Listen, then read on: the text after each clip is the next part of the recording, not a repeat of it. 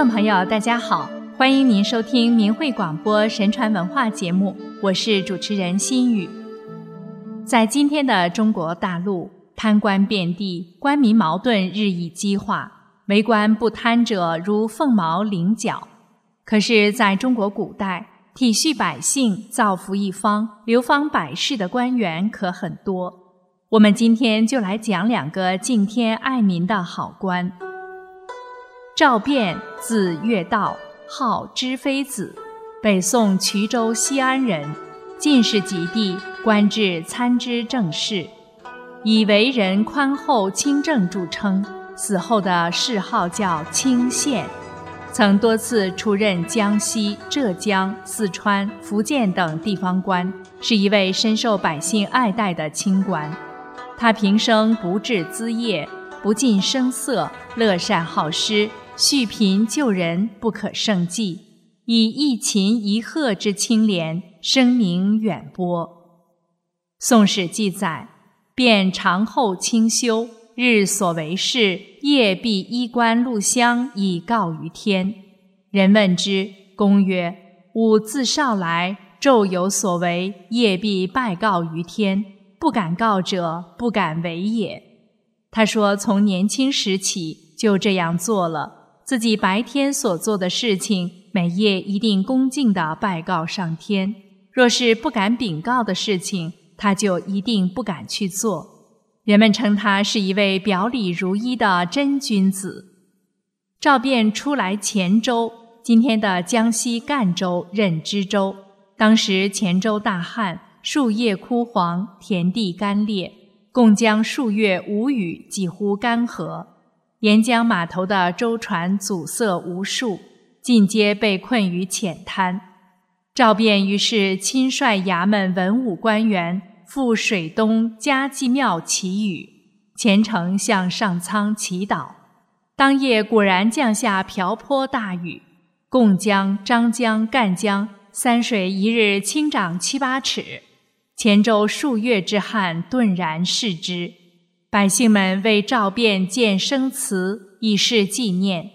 赵卞体恤百姓，简易为政，重视文教，与黔州通判周敦颐共同创办了清溪书院等院校，并亲自执教。当地民风渐趋淳朴，使当时难于治理的黔州出现了庶民自耕其田、自得其乐、遂丰无道。遇冷无冤的社会清明景象和繁荣时期，赵卞在黔州任职时，看到当时在岭外做官的一些人，有的因受不惯瘴气而死，多无法归葬故乡，其家小也不能够返家，他就打造了上百艘船，发公文告知各郡说，各处有做官的人家。有在任上去世不能归葬故乡，其家小不能够返家的，都由我来帮助办理。于是求助者络绎不绝，赵便都给他们一艘船，并提供他们路费。熙宁年间，吴越一带发生严重旱灾，赵便知任越州，虽未历见饥荒，他已妥善安排救灾部署。环环紧扣，周到周全，在救灾期间主持赈济，早晚操劳，从未稍微懈怠，事无巨细亲自处理，把灾荒的灾害减到最低程度，使生者得食，病者得药，死者得葬。是时旱疫，他郡民死者待办，独便所抚巡，无失所。当时因旱灾与流行病。其他郡的民众死亡者大概有一半，只有赵卞所救灾的地区没有流离失所的情形。对此，曾巩曾有《越州赵公救灾记》，称赞他：其师虽在越，其人足以示天下；其事虽行于一时，其法足以传后。赵卞曾五次入蜀任职，他首次出任时。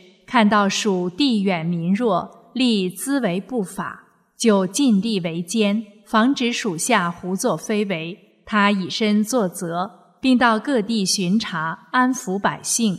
其为政善因俗施设。他因民众的需要而设立这些政策，以宽为治，蜀人安之，风气为之一变，没有人敢作恶，蜀地州郡安然无事。他重学校，礼师儒，民有可与与之，欲有可出出之，重视教育，建书院，办学校，亲临授课，写下劝学诗篇。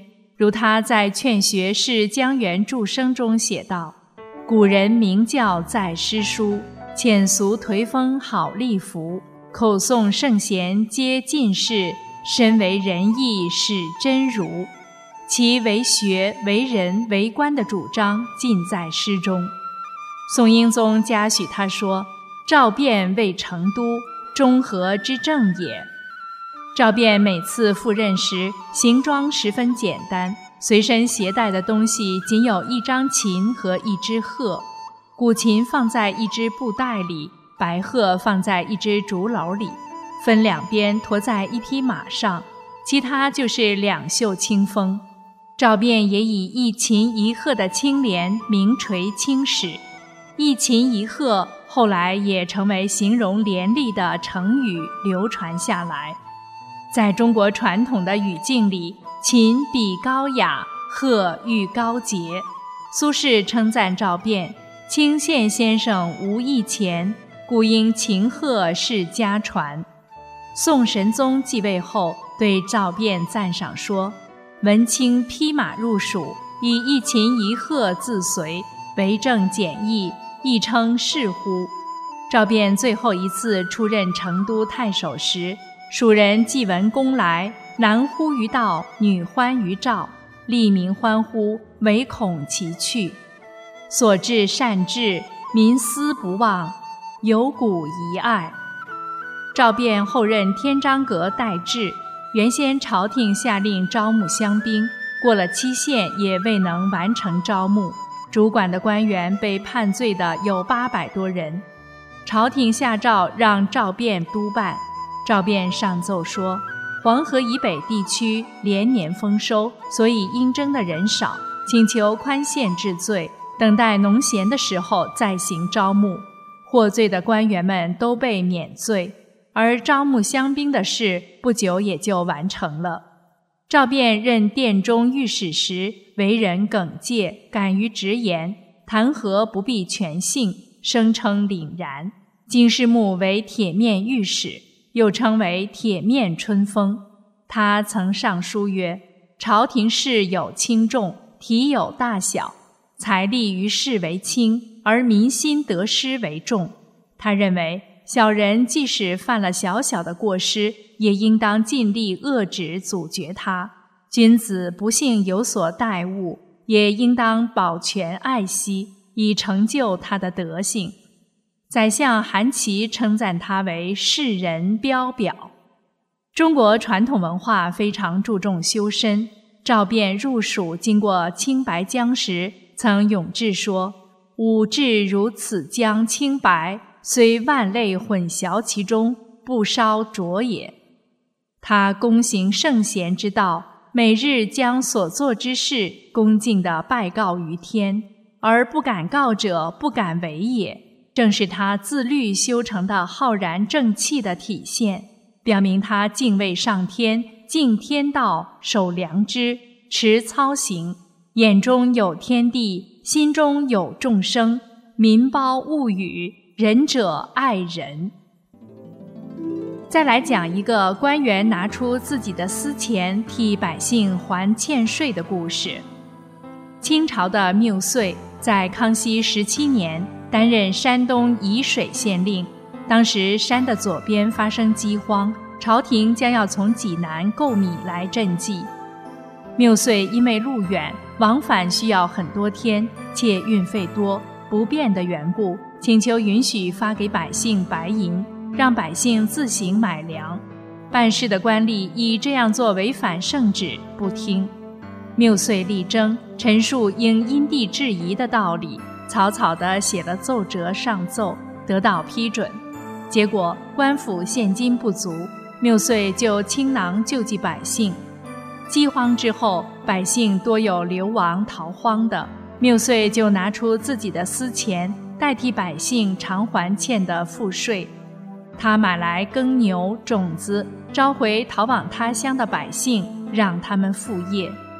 康熙三十四年，缪遂担任浙江定海县令，海水不易饮用，他修筑了塘岸来隔离咸水，储蓄淡水。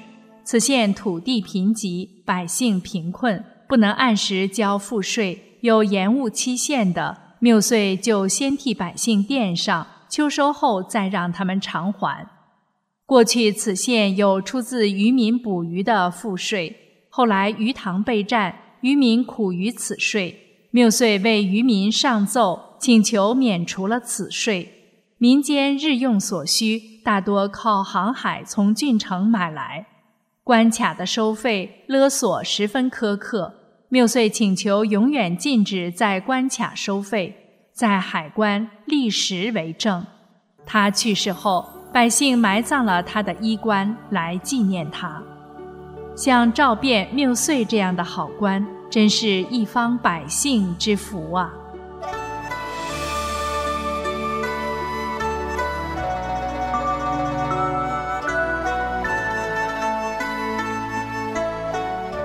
好了，又要跟您说再见了。心语感谢您的收听，下期的神传文化节目，我们等着您。